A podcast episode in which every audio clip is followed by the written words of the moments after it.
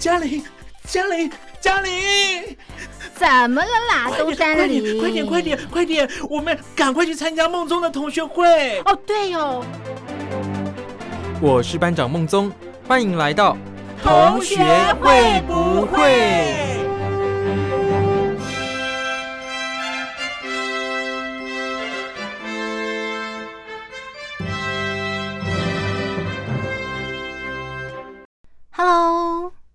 伙伴们，大家好，我是兰玲。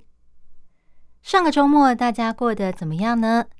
你有没有出去走走，到处看看？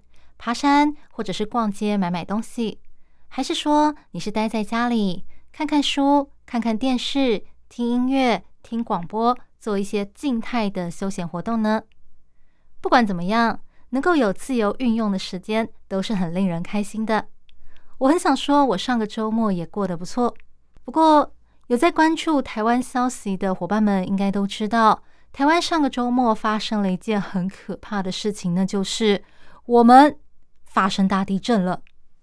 上个礼拜六晚上，差不多是九点多，快十点的时候，我刚好从外面回来，正准备要去洗澡，突然间我就感觉到地面好像在摇。但一开始我并没有特别的紧张，因为我住的楼层比较高，每次有地震的时候感受就特别明显，所以我一开始并不是特别的紧张。可是后来我发现，嗯，好像不对。因为地震没有停下来的迹象，而且好像晃得越来越厉害了，所以我马上冲到房门口，把门打开。我忘记之前在哪里看过，说地震的时候要确保出入口通顺，免得到时候万一那个屋梁压下来，把那个门口给压坏了，你就出不去了。然后我马上叫我室友过来，我们两个人就一起紧抱着站在房门口。准备情况不对的时候，我们马上就要冲出去。当时那个地震摇晃的情况，真的是让我觉得天哪，好可怕！我从来没有遇过这么大而且晃得这么久的地震。我当时真的很希望可以凭我自己的力量把它停下来，但是当然不可能。后来总算那个地震慢慢的停下来了。我跟我室友两个人惊魂未定的抱着彼此，然后看看整条走廊上，很惊讶发现，嗯，只有我们两个开门。其他人都不在，是大家周末都出去玩了吗？后来等到回到房间里之后，我们就开始各自跟家人打电话。我妈说，老家的地震比我们这里还要严重。当地震发生的时候，我老爹吓得直接从洗手间里冲出来，裤子都没穿好。我另外一个朋友说，地震的时候他人在外面逛街，刚好正在逛一间玩具店。那个时候摇晃激烈的程度，把架子上面的那些娃娃全部都震掉了下来，吓得他整个人直接冲出店外。我另一个朋友还直接拍了家里的照片给我们看，从照片里可以看出，他家里的浴室的那个瓷砖好多都脱落下来，甚至房间里的墙角那个墙壁也出现了裂缝，真的是让人看得触目惊心。我室友的朋友还传了一则影片。拍下当地震发生的时候，他家里的吊灯疯狂摇晃的样子。他家的吊灯是一个长方形的水晶吊灯，左右两端各有一条铁链，把它挂在天花板上，看起来就像是一个手提包的造型。而当地震发生的时候，你可以想象这个手提包型的吊灯挂在一个女孩的手背上，然后那个女孩开始拔腿狂奔。你就可以想象那个吊灯摇晃的有多么的激烈，感觉上真的是什么时候掉下来都不奇怪，差一点歌剧魅影的剧情就要在现实生活中上演，真的是吓死人了。等到我跟家人讲完电话，也跟我的朋友们确认过大家都平安之后，我本来想说啊，今天晚上可以洗洗睡了，应该没事了。没想到没过多久又地震了。虽然说这次地震的规模没有第一次那么大，但是以台北来说，一个晚上这么短的时间发生过这么多次的有感地震，真的是非常罕见的情况。而且更夸张的是，我的手机开始不断的在响，因为我一直收到气象局寄来的简讯，上面显示台东一直不断的发生余震，而且规模都有四级以上。我看了真的非常的傻眼，因为。我们这里光是发生几次地震，就已经让我们吓得魂飞魄散了。如果台东一整个晚上都在发生四级以上的余震，那台东人还敢待在家里吗？他们还敢睡觉吗？我在社群平台上发出了这个问题，底下就有人回答：我人在桃园，虽然地震只有两级，可是因为我住八楼，就感觉非常的晃。台东人大概今天很难睡觉了。也有人说替他们难过，今天晚上大概是个不眠夜。唯一庆幸的是，隔天礼拜天白天你还可以补眠一下。从礼拜六到礼拜天，甚至到了礼拜一上班的时候，台北这边还是发生了好几次的有感地震。虽然说晃动的情况没有之前那么夸张，可是还是让大家非常的紧张跟害怕。而且因为地震发生的次数实在是太频繁了，所以我看网络上很多人说，晚上睡觉的时候衣服要穿好，这样子万一发生了什么事情，才可以马上逃生。也有人说，这段时间他在洗澡或是上厕所的时候都不敢在浴室里待太久，马上弄好了就赶快出来。我自己是觉得这段期间我在静止不动的时候，经常会产生一种。好像有地震的错觉，所以我经常会看周围的东西，好比说问问看我室友，或者是看周围的东西有没有在摇晃，才能确定哦，是真的有地震，还是只是我自己的错觉。虽然这不是我第一次遇到地震，可是却是我到目前为止印象最深刻的一次。我想各位伙伴们一定也有遇过地震的经验，那你还记得当时是什么情形吗？我先来播一首歌曲，大家可以慢慢的回想一下。刚才播放的歌曲是由林宥嘉所演唱的《周末夜惊魂》。在经历了一个可怕的周六夜晚之后，隔天我看了新闻，气象局说，礼拜六晚上的那一次地震其实还不是最主要的地震。真正的主震是在礼拜天下午两点四十四分发生的那一次六点八地震，震央在台东的池上乡，这个地方的米很有名。气象局说，这次的地震并不是因为池上乡它本身的断层而引起的，而是菲律宾海板块跟欧亚板块的挤压导致破裂而产生的。后续的余震据说超过七十次，非常的惊人。这次的地震，因为它的震央在台东，所以理所当然，台湾东部是受影响最严重的地方，特别是跟台东接壤的花莲县。我看报道说，花莲的高寮大桥、伦天大桥以及玉里大桥，因为强震的关系严重变形。台湾的铁路，也就是火车台铁的部分，它的花东线东里站因为月台崩塌。列车倾斜出轨、轨道变形的关系，导致路线一度不通。另外，也有一些建筑物倒塌，好比说像是有一所春日国小，它的部分校舍就塌掉了；还有大楼跟住家，有一间 C 贝 Eleven 也倒塌。当地政府初步估计，至少造成一死七十九伤。另外，花莲的赤科山还有六十石山。因为现在正好是金针花的季节，所以周末的时候有很多游客跑到山上去赏花。可是没想到却遇上了地震，大约有六百多名游客困在当地。幸好政府紧急出动了警消人力，才好不容易把这些游客给救了下来。除了台湾东部之外，各县市也有传出一些零星的灾情。好比说，像是歌手田馥甄，他刚好在高雄举办演唱会。据说当天晚上，他正好唱完一首歌，然后准备下台换衣服的时候，地震发生了。现场许多歌迷，他们的手机同时发出了警报器，把大家给吓了一跳。偏偏演唱会又是在室内举行，而且人潮拥挤，所以当时引发了一阵不小的骚动。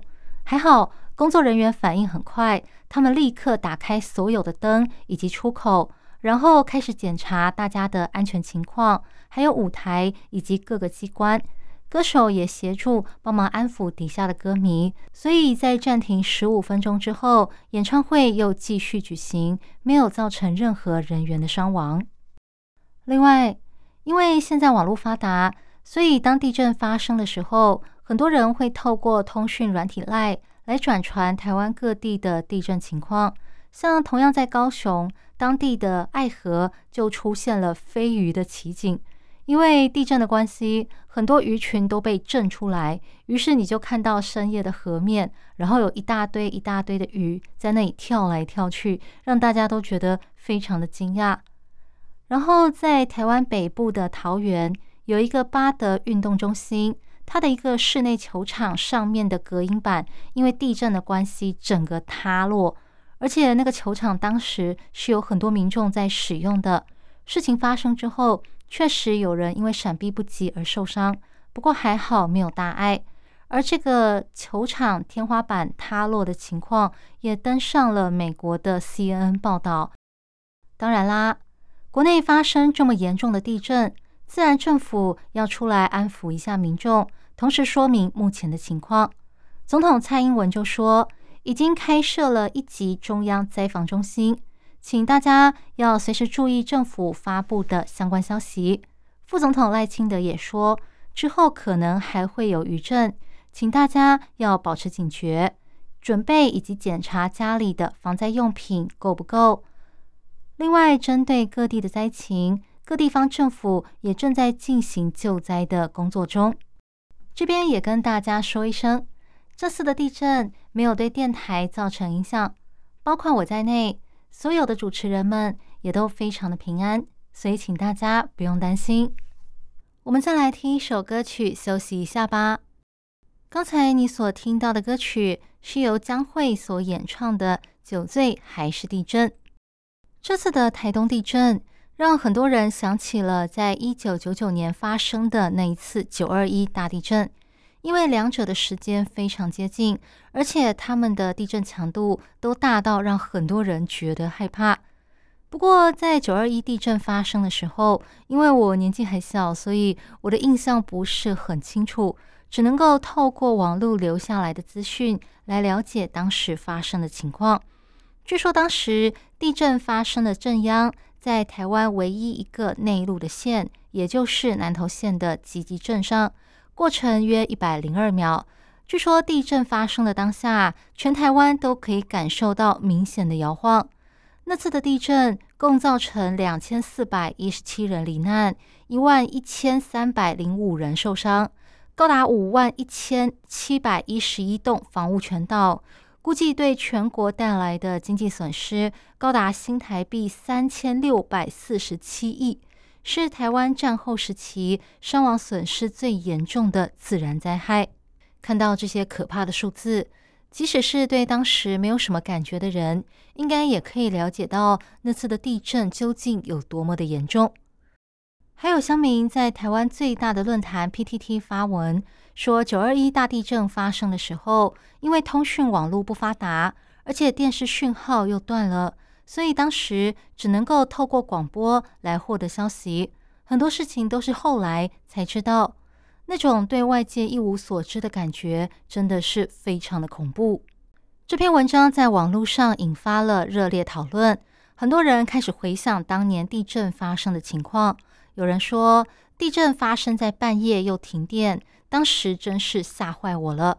还有人说，我隔天也照样骑着车去上课。发现很多学生跟我一样，然后车站被学生给挤爆，还看到司机敲锣打鼓说今天停课。另外，也有人说那个时候公共电话大排长龙，大家都在忙着打电话给亲友问候情况。可是插卡式的公用电话居然还不能使用，只能用投币式的。另外，还有一个人说，当年整条路上全都是人，大家都吓得不敢回家。大半夜，一堆人聚集在马路旁边听广播，了解目前的情况。还有人说，九二一大地震发生的时候，我才七岁，可是那一晚逃命的景象，一直到现在我三十岁了，都还历历在目。相较之下，幸好这次台东地震造成的灾情没有那么严重。确实，在地震发生之后。有媒体制作了图表来比较这次的台东地震跟之前的九二一地震有什么差别，然后发现它们在地震的强度还有发生的时间点都非常的接近，可是它们带来的损害却大不相同。可能是因为它们的震央位置不同，所以影响到的建筑物数量有差；也有可能是因为现代的建筑比较坚固，所以比当年更能够耐得住地震的影响。在地震发生之后，台湾收到了很多国家的关心还有问候，其中最热情的应该是日本。日台交流协会就在脸书发文说，许多的日本网友都非常关心台湾的情况，希望好邻居平安，还说愿台湾没事，我们是随时都在一起的。还有日本网友留言说，在日本遭受地震的时候，台湾总是第一时间前来帮忙。他们是绝对不会忘记这份友谊的。虽然目前日本也面临台风还有水灾的问题，但如果台湾需要，日本绝对会立刻派救援队去帮忙。然后，“台湾大丈夫”这五个字也登上了日本推特的热搜标签。大丈夫在日文里面是“不要紧吧，没问题吗”的意思，所以“台湾大丈夫”就是“台湾还好吗？台湾不要紧吗？”这个意思。其实，在当年九二一大地震的时候，那个时候很多国家都有派遣救难人员前来协助台湾，而日本不管是在捐助金额，或是派来协助救难的人员，这两方面都是最多的。所以后来当东北发生大地震的时候，我们也不吝对日本伸出援手，一直到现在，台湾跟日本都维持着非常良好的关系。所以当这次地震发生之后，台湾民众收到来自日本的关心，都觉得非常的高兴。当然，我知道对岸的各位伙伴们也很关心台湾的情况，特别是四川不久之前也发生了大地震，有这样子的共同经验，自然台湾的地震也成为了中国网友讨论的热门话题。我们先来听一首歌曲，歌曲过后，我再来跟大家聊聊这个部分。刚才你所听到的歌曲是由周华健所演唱的《不一样的夜晚》。确实，上个周末对台湾人来说是一个很不一样的夜晚，因为突如其来的地震把大家都给吓坏了。不过，除了台湾人之外，对一些大陆民众来说，可能也是一个很不一样的夜晚，因为中国跟香港媒体报道，临近台湾的福建省厦门市。福州市、泉州、香港，甚至连更北边的江苏省都感觉到了地震。有中国网友在微博上留言说：“家里的吊灯在晃。”也有人说：“我刚刚站起来头晕，老公说我低血糖犯了。看朋友圈讯息才知道原来是南京地震了。”也有人说：“这次的地震开启了海峡两岸共振模式，真的是非常幽默。”媒体报道，这次台湾的地震在中国网络上引发了高度关注，而且话题一度冲到了微博热搜的榜首，阅读次数超过一点六亿，有超过四百家中国媒体报道这件事。很多中国网友在微博上留言说：“台湾这几天怎么一直在地震呢？愿平安。”也有人说：“今年真是太难了，希望大家都平安。”还有人讲。如果最近突然间感到头晕，不是神经衰弱，不是幻觉，是对面台湾在地震。也有一个网友讲：“我天天叨念着想去成都，如今终于过上了四川人民的日常。”好，看来他应该也是被地震给吓到了。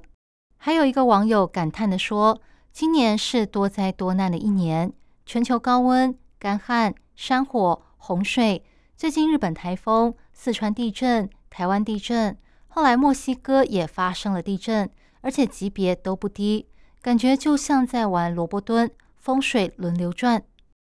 当许多中国网友还有各位伙伴们都在网络上讨论关注台湾地震的后续消息的时候，其实我们这边也仍然持续在关注四川大地震的后续消息。我有注意到，微博上目前关于四川地震的新闻少了很多。不过，救灾工作似乎还在持续进行中。不晓得那些受困在建筑物里的民众，是不是都已经救出来了呢？还有四川地震刚发生的时候，就有很多人说防疫风控措施让他们没有办法立刻从建筑物里逃出来。事后就有人说，希望四川政府可以提出疫情风控的时候，如果发生地震该怎么做的应对方案，不要再发生这种让大家手足无措的情况。那不晓得四川政府现在是不是已经有研议出相关的应对方案了呢？各位伙伴们，到目前为止，中国已经经历过了停电还有地震。那你有没有想过，万一你在社区封控、居家隔离的时候也遇到了天灾，那你该怎么办呢？你做好相关的准备了吗？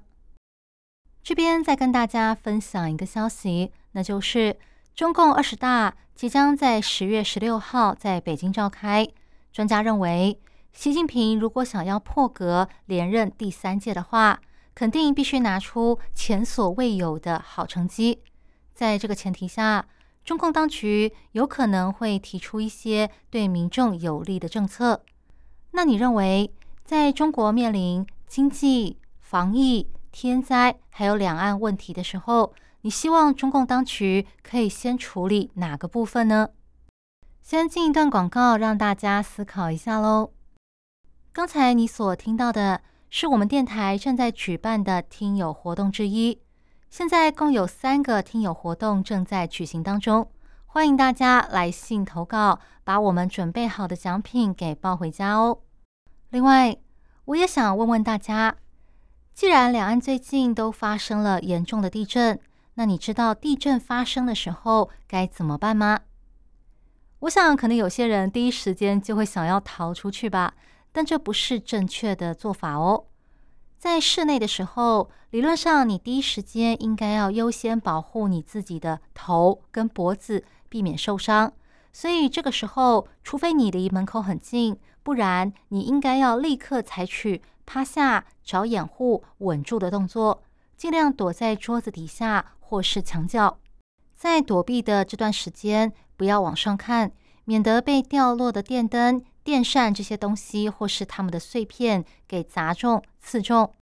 再来，除非你头上有东西一直掉下来，或者是有可能会砸下来，不然的话，最好不要轻易的移动。如果你要移动，最好是先躲到桌子底下，然后抓着桌子的桌角，把它当成你的盾牌。跟着你一起移动，等移到了一个安全的地方后，就地停下，直到地震过去为止。这边也补充一点，那就是当地震发生的时候，如果你正好在厨房做菜之类的，要立刻关闭瓦斯炉火；如果你正好在门边，要记得打开家里的大门，方便逃生。倘若地震发生的时候，你不是在室内，而是在户外。这个时候记得要跑到空旷的地方，避开建筑、电线杆、招牌或树木，以免被砸到。那如果地震发生的时候，你人在开车，记得这个时候千万不可以马上刹车，或者是变换车道，不然你很有可能被后面的人撞到，发生车祸。你应该慢慢的减速，然后停靠在路边。